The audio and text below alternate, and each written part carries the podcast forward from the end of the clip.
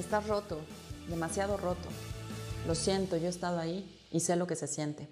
El cuerpo te duele, tienes un yunque en el peso que te impide respirar, tienes un nudo constante en la garganta y una opresión en la cabeza que no termina de ser un dolor, en la un dolor de cabeza natural. Y los pensamientos, wow, los pensamientos, los malditos pensamientos que no paran, eh, pensamientos obsesivos, pensamientos repetitivos, las imágenes entre los momentos bonitos y los momentos dolorosos. Y luego viene la angustia, la angustia de no saber de él o de ella, de pensar que con cada día, con cada momento que pasa, con cada momento que no recibes un mensaje, que no lo ves, todos los recuerdos de lo bonito se diluyen. Se, se diluye también de una vez el amor. Y todo esto sucede entre el cuerpo y las emociones que no dejan de virar. A ratos te enojas, otros ratos te entristeces, y luego el miedo, el miedo que te dice que nunca amarás, que nunca llegará nadie, que te quedarás solo, que no saldrás de esa tristeza nunca bajo ninguna circunstancia. Déjame decirte algo. Todo se trata de lo que harás con todo esto. Se trata de hacerte la víctima, de sufrir o de, eh, de quedarte ahí más bien, de elegir los brazos equivocados con tal de anestesiarte o de transmutarlo en algo positivo. He visto personas que se quedan enganchadas en el sufrimiento, se anclaron en el papel de la víctima, del pobrecito, se dejaron vencer por las situaciones por las que consideraron su suerte o parte de su destino, la cruz con la que deben de cargar porque pues así es la vida. Y no se han dado cuenta de que si están en una situación dolorosa, en una ruptura por ejemplo, ellos tuvieron parte de la responsabilidad. Pero también, y esta es la buena noticia, he visto personas como yo misma que han transformado las situaciones increíblemente dolorosas en algo mejor. Eh, hay, por ejemplo, quienes lo convierten en arte, en música, en un poema, en una pintura. Otros decidimos reconstruir nuestra autoestima y compartir la felicidad con la gente que nos rodea. Otros lo vuelven un impulso para lograr éxitos laborales, económicos y a veces hasta espirituales. Otros sacan lo mejor, lo más creativo de ellos mismos y surgen grandes cosas por esas ideas que van, que van teniendo de este estado. Lo que, quiere lo que quiero decirte es que con un alma rota también se puede construir grandes cosas. También de un profundo dolor surge la magia, la magia de haber integrado el aprendizaje de lo vivido, de armar los fragmentos rotos, pero dándoles una, un mejor terminado de cómo era la figura inicial, de cómo era la figura original. Sé que no ves la salida, sé que te duele y lo único que yo te puedo decir es acepta el dolor, no luches con él porque por ahora es así, ahora duele, sí, y duele mucho.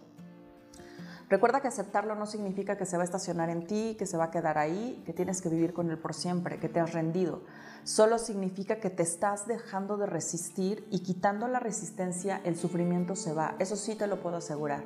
Es muy probable que pienses, he tenido ya suficiente sufrimiento, Recuerda que el sufrimiento es un excelente maestro.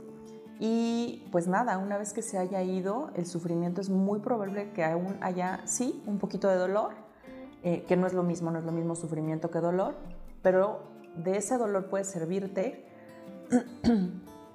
puedes ocuparlo, puedes transformarlo y convertirlo en tu poder, porque el dolor tiene un mensaje para ti. Encontrar ese mensaje es el sentido último del dolor.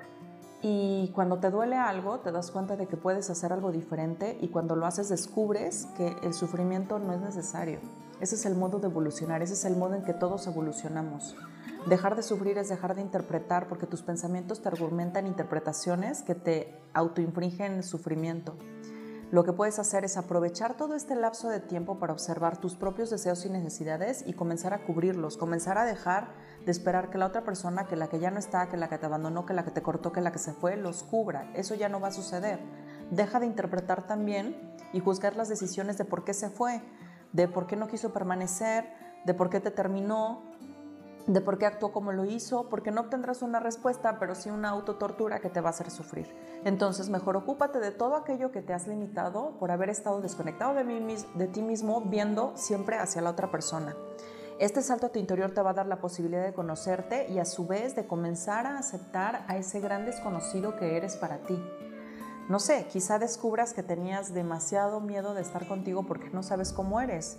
Quizá descubra que eres una persona con la que vale la pena compartir tu tiempo. Quizá también descubras tus miedos y tus vacíos. Nunca se sabe qué descubras en este lapso, pero date la oportunidad de vivirlo. No intentes huir, Porque al final del día, cuando cierras los ojos ahí en tu cama, eres la única persona con la que estás, contigo mismo. Así que eh, empieza este camino de autoconocimiento, de autoaceptación y deja todos aquellos pensamientos que tengan que ver con el otro.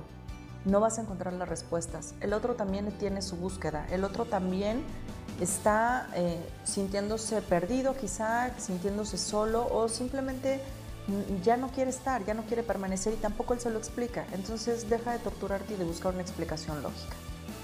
Deja de sufrir, porque el sufrimiento, ese sí es una opción. Te mando un abrazo de alma a alma y te pido que te quedes con la idea de que así como es ahora, no será para siempre. Si te encuentras roto y no sabes por dónde comenzar, es un buen momento para empezar a buscar tus deseos y tus necesidades y empezar a cubrirlas.